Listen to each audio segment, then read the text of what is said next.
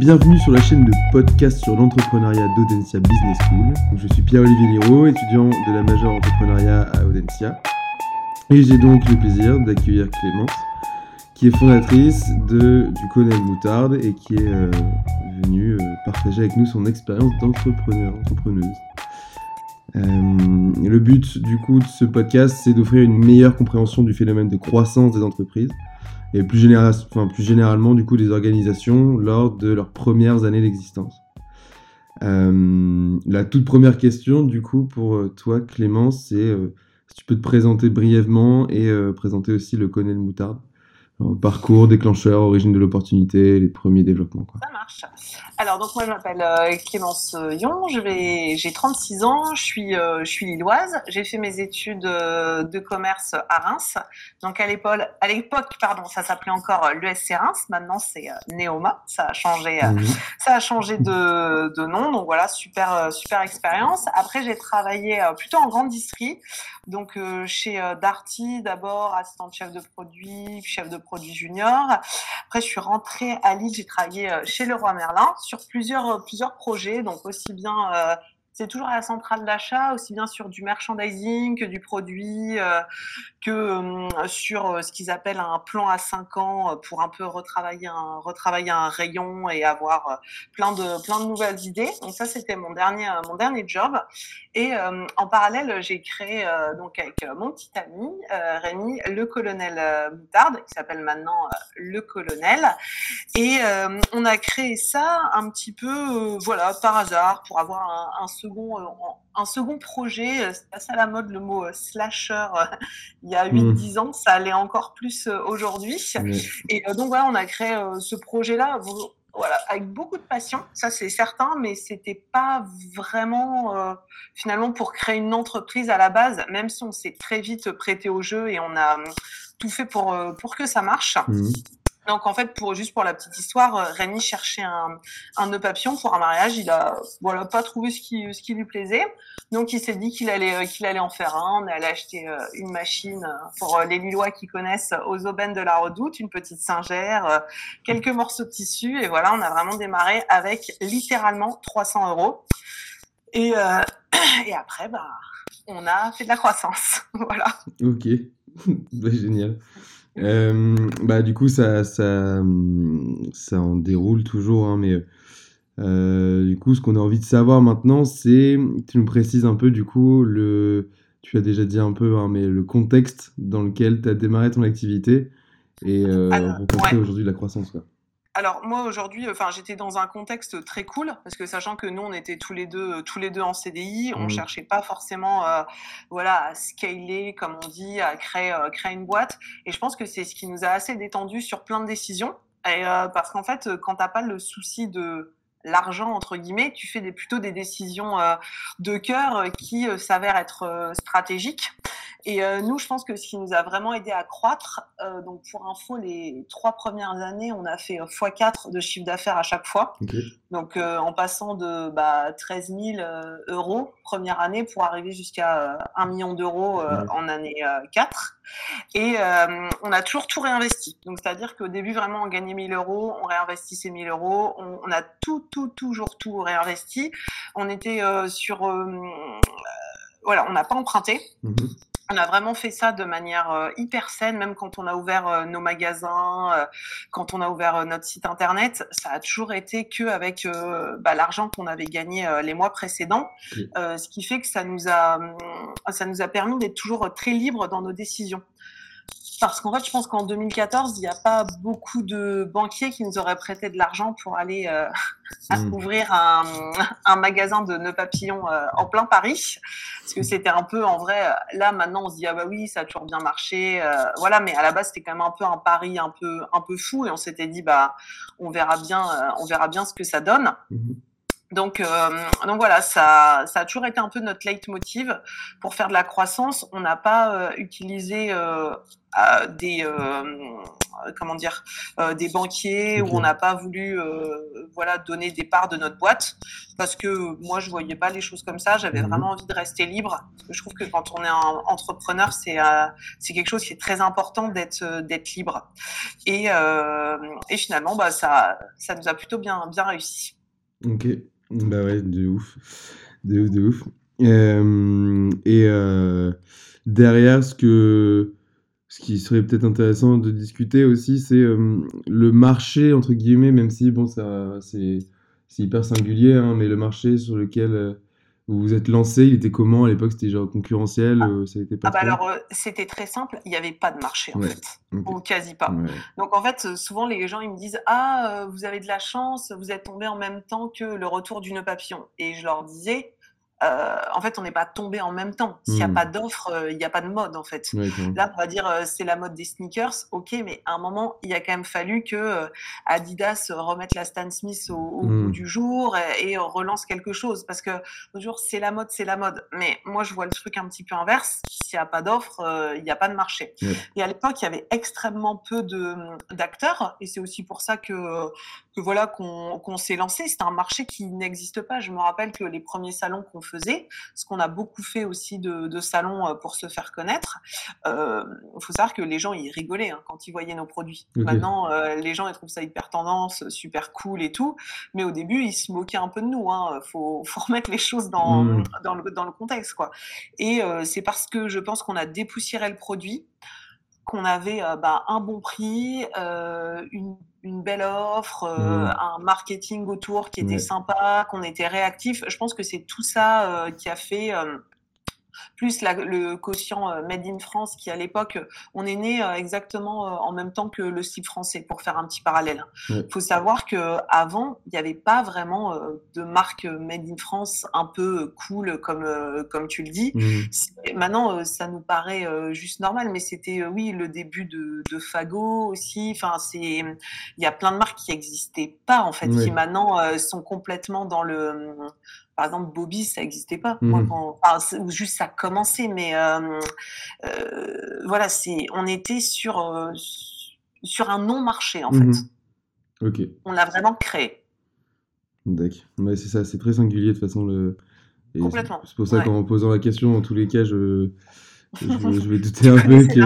Mais ouais, ouais, mais je très bien. Mais du coup, enfin, là où du coup, ça peut marquer une rupture avec plusieurs autres entrepreneurs ou même plein d'autres boîtes, c'est qu'effectivement, euh, quand il y a de la l'entrepreneuriat X création de marché, c'est quand même quelque chose qui est complètement différent que d'aller monter une boîte où il y a déjà un, marché, un marché qui est structuré avec une concurrence euh, qui est euh, plus ou moins intensive, etc. Donc c'est oui, nous, on, avait vraiment coutume à dire qu'en fait, on n'avait pas vraiment de concurrents parce que ce qu'on faisait, euh, c'était quand même euh, avec un marketing euh, qui était assez fort. Donc, soit t'adhères, soit t'adhères pas. Mais si t'adhérais, euh, même aujourd'hui, on n'a pas. Il y a plein de petits qui se sont créés autour de nous. Je compare souvent à vente privée. Je pense que le parallèle est pas mal parce que tout le monde connaît vente privée, la plateforme de marque. Mais alors, autant citer d'autres. Après, c'est des nanas qui sont quand même déjà un peu plus pointues. Genre, mmh bazar chic, euh, ça parle showroom privé. Bon, ça, ça parle à des, à des nanas, mais ça parle pas forcément à tous les, à tous les hommes. Mmh Donc c'est un peu ça. Nous, euh, je parle dans ce qu'on fait à nos niveaux de prix. Hein. Euh, je me compare pas aux, nœuds papillons, aux cravates d'Hermès ou de Lanvin, parce que là, on est vraiment sur du luxe. Mais je parle à un, tarif qui est, on va dire, apportable pour à peu près tout le monde. Mmh bah, nous, ça a toujours été notre leitmotiv de base pouvoir faire du créateur accessible. Parce que euh, il y a un moment on voulait quand même faire un petit peu de, volume. Et au-delà de ça on avait envie que ben tout le monde puisse s'offrir du colonel moutarde. Mmh parce que parce que on n'avait pas euh, envie de quelque chose d'élitiste. Mmh on aurait pu hein, se dire euh, ah bah on, on, positionne nos nœuds plutôt à 50 55 euros mais en fait on s'est dit non et je pense que c'est vraiment une des raisons qui a fait euh, qu'il y a eu beaucoup de beaucoup d'achats et que les clients ont adhéré, c'est qu'ils sentaient que excusez-moi l'expression, mais qu'il n'y avait pas de foutage de gueule. Mmh C'est-à-dire que ben on nous a toujours dit le rapport qualité-prix est excellent, euh, voire même c'est pas assez cher. Mais, euh, mais in fine, euh, nous, ça, ça, nous allait parce qu'on avait euh, bah, des coûts de structure qui étaient assez faibles. On faisait vraiment beaucoup de choses par nous-mêmes. On a notre propre atelier depuis, depuis toujours. Mmh. Donc, donc ça, nous, ça nous convenait comme ça. Ok. Et du coup, toi, niveau évolution du coup de la concurrence et du marché, comment tu, comment tu pourrais le décrire? Est-ce qu'il y a eu du coup plein de nouveaux entrants après que vous soyez arrivé Est-ce que vous avez été concurrencé par exemple pour des moi, naturellement, je vais penser à des sortes de marques un peu comme Jules, etc., qui sont mis à faire euh, un peu le même genre de, choses, etc. Comment ça a évolué du coup la concurrence sur le marché?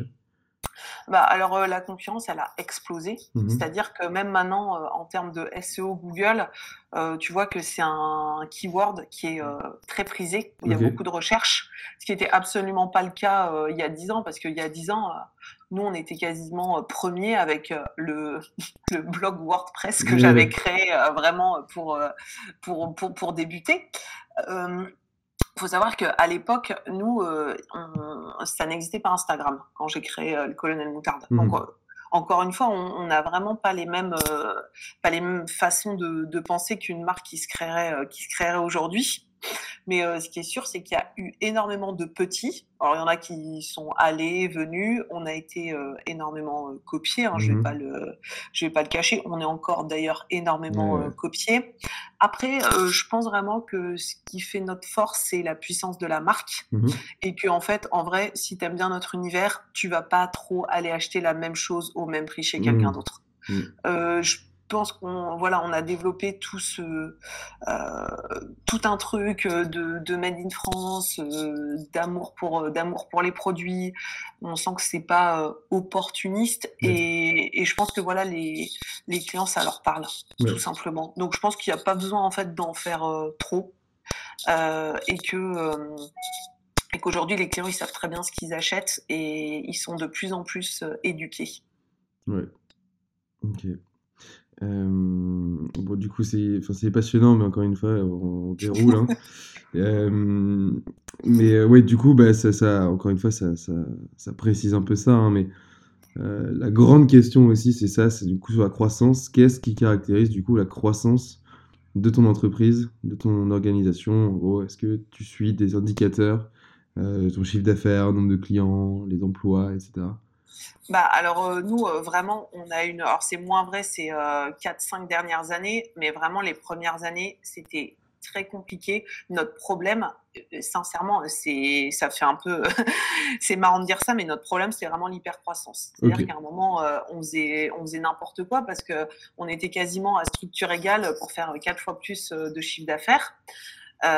et clairement, on n'y arrivait pas. Et à un moment, tu es tellement dans le jus que c'est compliqué bah, de réfléchir à tes gammes. Je sais que j'ai référencé des tissus que j'aurais peut-être pas forcément dû référencer parce que voilà, j'étais tellement pris par le temps, mmh. la prod, la com, les interviews, les salons, le site internet, répondre aux clients, le service client, le plus important, que bah, tu as du mal à faire, à faire la part des choses. Et, et, je pense que ce qui nous a fait vraiment prendre avoir beaucoup de croissance, c'est c'est le service client. Parce qu'on répondait toujours extrêmement rapidement. Ça pêchait pour d'autres personnes parce que c'est vrai que c'est un, on travaille beaucoup pour des mariages, pour des événements, donc bah, c'est vrai que les clients ils mettent beaucoup d'affectifs dans ce qu'ils achètent mmh et même si c'est pour dans six mois, s'ils ont leur réponse le lendemain, et eh ben ils sont hyper contents et c'est nous qui c'est nous qui vont plutôt choisir. Donc mmh. ça a vraiment été ça, c'était un bouche à oreille. Voilà, bouche à oreille euh, assez incroyable. Euh, et ben, une fois qu'un marié était conquis, ben, le lendemain, euh, enfin, le lendemain, l'année d'après, il y avait ses témoins. Après, ils y repensaient pour, je sais pas moi, pour un cadeau de Noël, mmh. enfin, pour plein d'autres, plein d'autres occasions. Et je pense que c'est vraiment ce qui a fait la renommée de la marque. Et il y a aussi autre chose, c'est qu'on a très vite ouvert des boutiques. Et euh, tu as beau dire tout ce que tu veux, à un moment, les, les clients, ils ont besoin d'aller en boutique, de mmh. toucher, de venir essayer. Ça, ça fait plaisir. Je vois euh, des... Bah, prends l'exemple de Cézanne, par exemple. Bah, ça a beau surcartonner en ligne. Mmh. Bah, ils ont quand même ouvert des boutiques. Et euh, tu vois que quasiment euh, tous les DNVB, bah, ils finissent par ouvrir des points de vente physiques. Euh, et pas qu'un seul, hein. mmh. pas qu'un flagship. Hein. Ils se rendent compte aussi que voilà, tu as un vrai conseil, que le panier moyen c'est pas la même chose, que ça fait vivre la marque, que ça fait que ça fait sérieux aussi, parce que tu me dis toujours bah, qu'est-ce qu'il y a derrière un site internet. Mmh. Donc voilà, on a vraiment fait euh, tout ce chemin pour les clients, aussi bien sur, euh, sur les réseaux sociaux que sur Google, après sur notre site, euh, que le bouche à oreille des clients, qu'aller, que passer en boutique. voilà, en fait, c'était tout un, un, cercle vertueux mmh qui a fait que bah, les clients ils se disaient bah, bah, c'est bon, je choisis Colonel. Enfin, je veux dire, je vais pas aller commencer à aller choisir autre chose. c'est cool, c'est sympa, c'est made in France, c'est un bon rapport qualité-prix, le mmh. Est, top, il y a des nouveautés, euh, l'offre elle est large. Euh, au euh, voilà, tu te poses pas trop de questions. ok. Ouais, mais vraiment, non, mais passionnant du coup. Et, les objectifs à court, moyen et long terme, du coup, pour le colonel, c'est quoi? Alors, euh, nous, à court terme, euh, on travaille sur du prêt-à-porter, là. Enfin, euh, court, court, moyen terme, pour un mmh petit peu se, plus se diversifier. C'est déjà une stratégie qu'on avait depuis, depuis un an ou deux. je sais pas si tu as vu, mais on a lancé beaucoup de produits pour filles, genre des chouchous, par mmh exemple, des shorts, des bracelets, et ça fonctionne très bien parce que les filles nous disaient Ah, j'adore votre univers, mais du coup, bah, il n'y a pas trop pour les filles. C'est vrai qu'il n'y avait pas trop de choses, qu'à la base, on était plutôt. Bah, une marque euh, pour hommes. Mhm. Et maintenant, on fait un peu les deux et on arrive à vendre beaucoup, beaucoup de produits pour, euh, pour les femmes. Donc, euh, mhm. on, est, on est super, super content. Et là, maintenant, on va un peu se lancer sur des plus grosses pièces. Donc, voilà, de la veste, du t-shirt. on va toujours rester voilà, très fort dans ce qu'on sait faire, l'accessoire de cou, parce mhm. que voilà, je pense qu'on a vraiment une renommée là-dessus en France qui, est, qui est excellente et, euh, et, du coup il faut catalyser sur, euh, sur ses forces mais mmh euh, le fait qu'on ait eu finalement beaucoup de clients et de passage dans nos boutiques, ça nous permet aussi de, bah, de se lancer sur, sur d'autres produits. Et finalement, aujourd'hui, tes clients colonels pour un 31 décembre, tu peux très bien l'être dans la vie de tous les jours parce que tu te dis ah bah finalement c'est sympa ce qu'ils ont sorti. Et euh, on le voit bien avec euh, nos petits shorts euh, pour femmes. Ça a vraiment extrêmement bien marché. On en a mmh. déjà vendu des centaines alors qu'on est sur un contexte qui est loin d'être favorable. Et pourtant ça, ça fonctionne quoi. Mmh donc donc on est on est très content de voir qu'on arrive à vendre bah, des, bah des, nouvelles choses. C'est cool et euh, à court terme, euh, on va certainement euh, ouvrir un nouveau magasin en France cet été. et après, c'est vraiment se développer à l'international, mmh. plus via notre site web. D'accord. Où voilà, ça, ça marchait, ça commençait à bien marcher en 2019. Mmh c'est sûr que 2020, ça nous a un petit peu mis dedans. mais, mais, voilà, on a bon espoir que pour 2022, ça reprenne le cours habituel et qu'on puisse continuer à vendre, euh, à vendre un peu partout dans le monde. Ok. Et pour euh, très rapidement, du coup, pour les personnes qui vont écouter ça, euh, tu pourrais rappeler les localisations de tes boutiques actuellement? Oui, bien sûr. Donc, on a évidemment notre boutique à Lille, dans, mmh. dans le Vieux-Lille, rue de la Clé. On a déménagé en septembre, on est super contents. On a une boutique très bien placée aussi, 47 rue de Turenne à Paris, juste à côté de la place des Vosges et de la rue des Francs-Bourgeois, mmh dans le troisième, en plein marais. On a notre boutique à Lyon, qui est dans le premier, juste à côté de la mairie de Lyon, rue mmh Romarin, au 21. Et on avait déménagé aussi juste avant le Covid à un emplacement euh, que, j'adore à Londres, en plein cœur de Shoreditch, sur la rue qui est ultra connue de Brick Lane. Brick Lane, c'est vraiment la rue euh, voilà, que tout le monde remonte, connaît. connaît, c'est une mmh. des rues euh, de East London les plus connues. Donc, euh, donc on est, on est content, euh, on a hâte que ça reprenne. Ben oui, tu m'étonnes. Euh, du coup, ben, je sors un tout petit peu du, siège des questions, mais moi, ce qui m'intéresse énormément aussi, c'est toute cette partie, du coup, monter, entre guillemets, les boutiques, développer. Comment tu fais? Tu choisis une ville, tu fais une étude de marché, si effectivement cette ville est intéressante ou pas, et après, comment ça se passe pour les emplacements, etc. Alors, en fait, euh, bah, ce qui s'est passé, que nous, évidemment, on a commencé par Lille parce que bah, on est lillois, donc mmh euh, on a fait, on a fait simple hein, pour la première. Euh, après, ce qu'on a vu, c'est que les clients, ils nous appelaient pour nous dire, bah, où est votre boutique à Paris? Une mmh fois, deux fois, trois fois, et là, tu dis, euh, ok, ce serait peut-être, ce serait peut-être intéressant de voir un petit peu ce qui se passe. Et on voyait que de toutes les façons, sur le site internet, on avait beaucoup, beaucoup de commandes à Paris, donc ça a quasiment euh, tout de suite marché.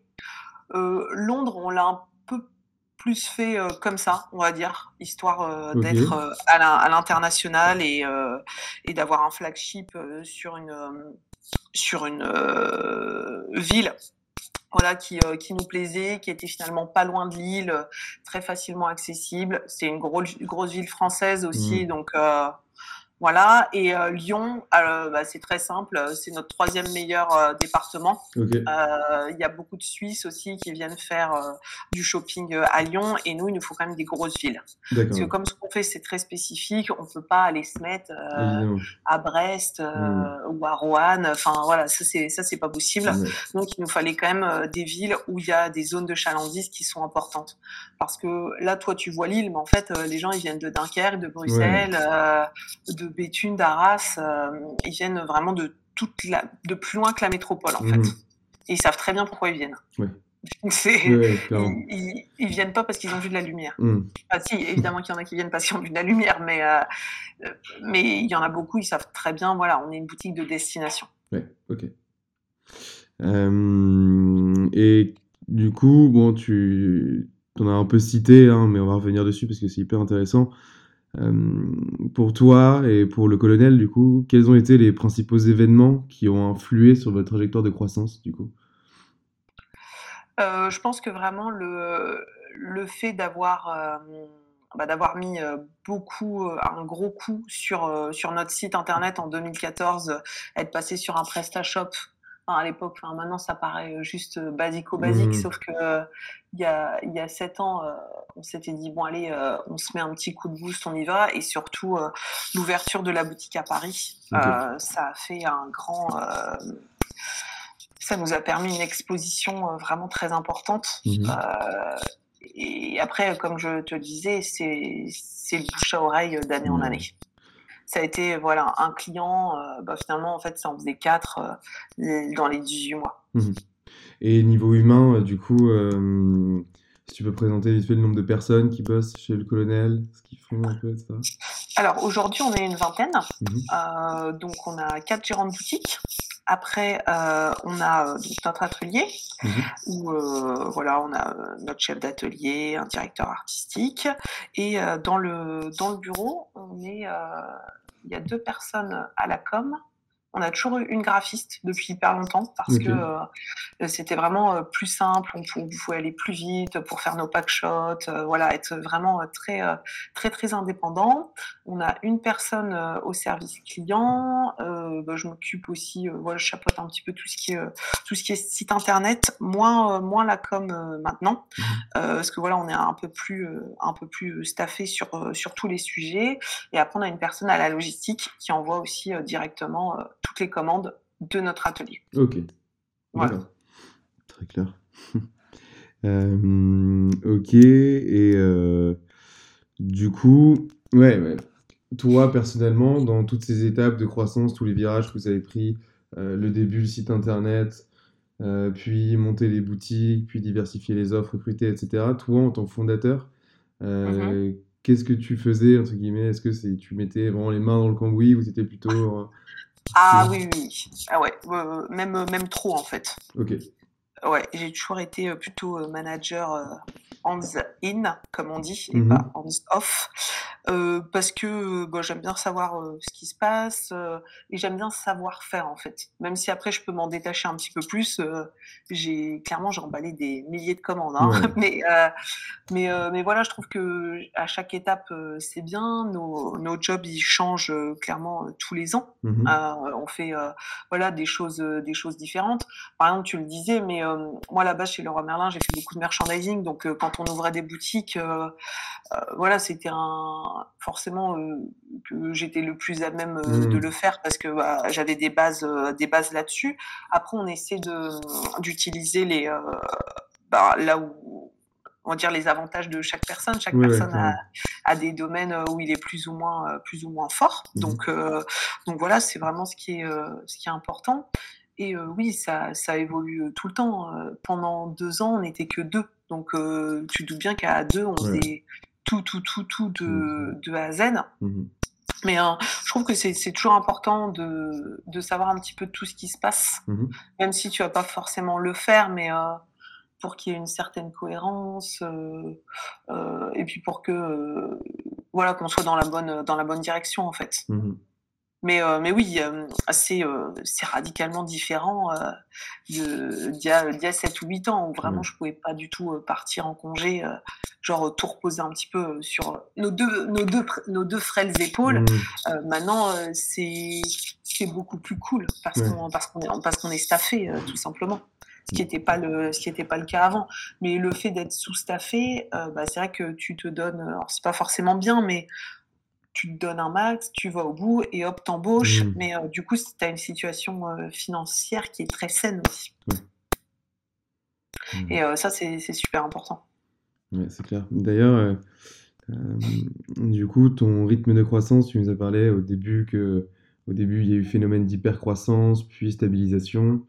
Oui, tout à fait. Et aujourd'hui, comment tu qualifies du coup ton rythme de croissance et est-ce que au-delà du fait qu'au début, peut-être que vous l'avez subi un peu, euh, maintenant, comment tu qualifierais du coup ton rythme de croissance pour le colonel? Bah, Aujourd'hui, c'est beaucoup plus euh, soft, on va dire, dans le sens où bon, nous, on est quand même un peu touché de plein fouet par la crise. Donc, donc voilà, mais on était plus, on va dire, sur des 10-15%. parce qu'après aussi, le truc, c'est que plus, plus tu crois, tu peux pas passer de 10 millions à 40 millions. Mmh. tu, peux, croître euh, très vite, mais c'est vrai qu'à un moment. Euh, euh, et donc là, bah, c'est vrai qu'avec nos nouveaux projets, on va, je pense, retrouver de, retrouver de la croissance. Et là, pour, pour le moment, on, voilà, on essaie de faire bah, quand même attention à tout ce qu'on à tout ce qu'on dépense mmh. parce qu'on sait que voilà la situation elle va pas redevenir normale avant. Nous pour nous on l'évalue à au moins un an. Euh, donc c'est important euh, voilà, de continuer à avoir des projets et en même temps pas faire n'importe quoi. C'est vraiment trouver un équilibre euh, entre les deux. Ok. Et du coup, est-ce que tu... bon, c'est un peu, un peu différent, mais est-ce que tu juges que... Enfin, est-ce que tu dirais que tu es devenu du coup expert sur ton marché? Dans le sens où on dit beaucoup ça, on dit beaucoup que ben, quand il faut monter des boîtes, il faut apprendre le marché par cœur, connaître tous les tenants et les aboutissants. est-ce que tu, dirais que là aujourd'hui, tu étais experte sur ton marché? Alors pour être tout à fait honnête, je regarde pas trop ce que les concurrents font parce que je trouve que tu es forcément toujours influencé. Alors oui, je vais voir de temps en temps, mais ça n'a jamais été trop trop mon truc. En fait, quand j'y vais, ça m'énerve. Et euh, du coup, euh, ça m'énerve très fort. Donc, euh, je préfère voilà, voir dans d'autres secteurs. Bah, la mode, mais pas forcément exactement regarder ce, que font, ce que font les autres, mes concurrents, ça m'intéresse pas tant que ça. Et, mais ça m'empêche pas d'être experte et de connaître tous les prix et toutes les marques qui sont sur notre marché. Mais je passe pas mes journées à aller voir ce qu'ils font. Je m'en fiche en fait. Chacun son. Parce que comme je le disais il y a un quart d'heure, euh, comme nous on a vraiment une, on va dire une culture un peu unique. Mmh euh, voilà, je vais pas chercher euh, des idées chez, chez les autres. donc j'ai une, une avant-dernière question, on va dire, pour rester très formel. Ça, je vais te la poser comme ça de but en blanc parce que elle, est, elle est un peu singulière. Mmh Est-ce que, euh, enfin, qu'est-ce que pratiquer la croissance quand on fonde une entreprise? Qu'est-ce que c'est? Qu'est-ce que ça veut dire pour toi? Qu'est-ce que ça, ça veut dire pour toi pratiquer de la croissance quand tu montes une boîte? Est-ce que c'est un ah. but en soi? Euh, Enfin, est-ce que c'est quelque chose que tu vas chercher? euh? pour, être honnête, moi, je me suis jamais trop posé la question en fait. J'ai fait quelque chose avec passion mmh et ça a bien, ça a marché, mais tellement au-delà de mes espérances que euh, voilà, j'ai jamais cherché euh, la croissance pour la croissance. J'ai plutôt cherché euh, les clients contents pour les clients contents. et en fait, c'est pas que c'est un gros mot pour moi la croissance, mais en fait pour moi c'est une conséquence la croissance. Tu dis pas je vais faire de la croissance. Mmh en fait, c'est quand quand tu as tout bien fait, bah oui, tu fais de la croissance. Mais mais c'est pas vas pas dire ah euh, tu te lèves le matin et tu vas dire ah oui ce mois-ci on va faire 400% de croissance. Mmh. Enfin, ça n'a pas de sens. Mmh. En fait tu travailles, tu travailles, tu travailles et après tu récoltes les fruits que tu as, semés. Donc j'avoue je comprends pas trop la question. Enfin si je l'ai compris mais je ça me parle pas en fait. dans, dans, ce que j'ai fait, ça ça me parle pas trop. très bien. Euh, on l'a voilà, on l'a fait vraiment avec passion. Après, évidemment, on est toujours en recherche de, de croissance, mais faut le faire bien. Hmm. Euh, c'est pas euh, moi, j'ai pas envie d'être une bulle de savon qui explose en fait. Je préfère faire bien pas tranquillement non plus parce qu'on est quand même allé très vite, mhm. mais mais voilà. Et en ce moment, du coup, pour quand même faire euh, un petit, euh, une petite ovation au Covid, comment ça se passe euh, Quels ont été les impacts Et du coup, niveau vente, est-ce que vous avez dû pivoter vers l'Internet à 100% Comment ça se passe? Bah oui, nous, alors pour rappel, hein, on travaillait à 80% pour l'événementiel. Mmh donc, euh, autant vous dire que là, c'est un petit peu compliqué. Ça fait six mois qu'on est en couvre-feu, donc autant dire que ça fait six mois qu'il n'y a pas eu d'événement, euh, y compris les 31 décembre, par exemple, qui sont des, mois qui sont censés être très forts pour nous. Donc voilà, on, fait des projets, on, fait le dos rond, on va dire, mmh. euh, et, on attend que ça revienne, parce qu'on sait que quand ça va revenir, ça va être cool.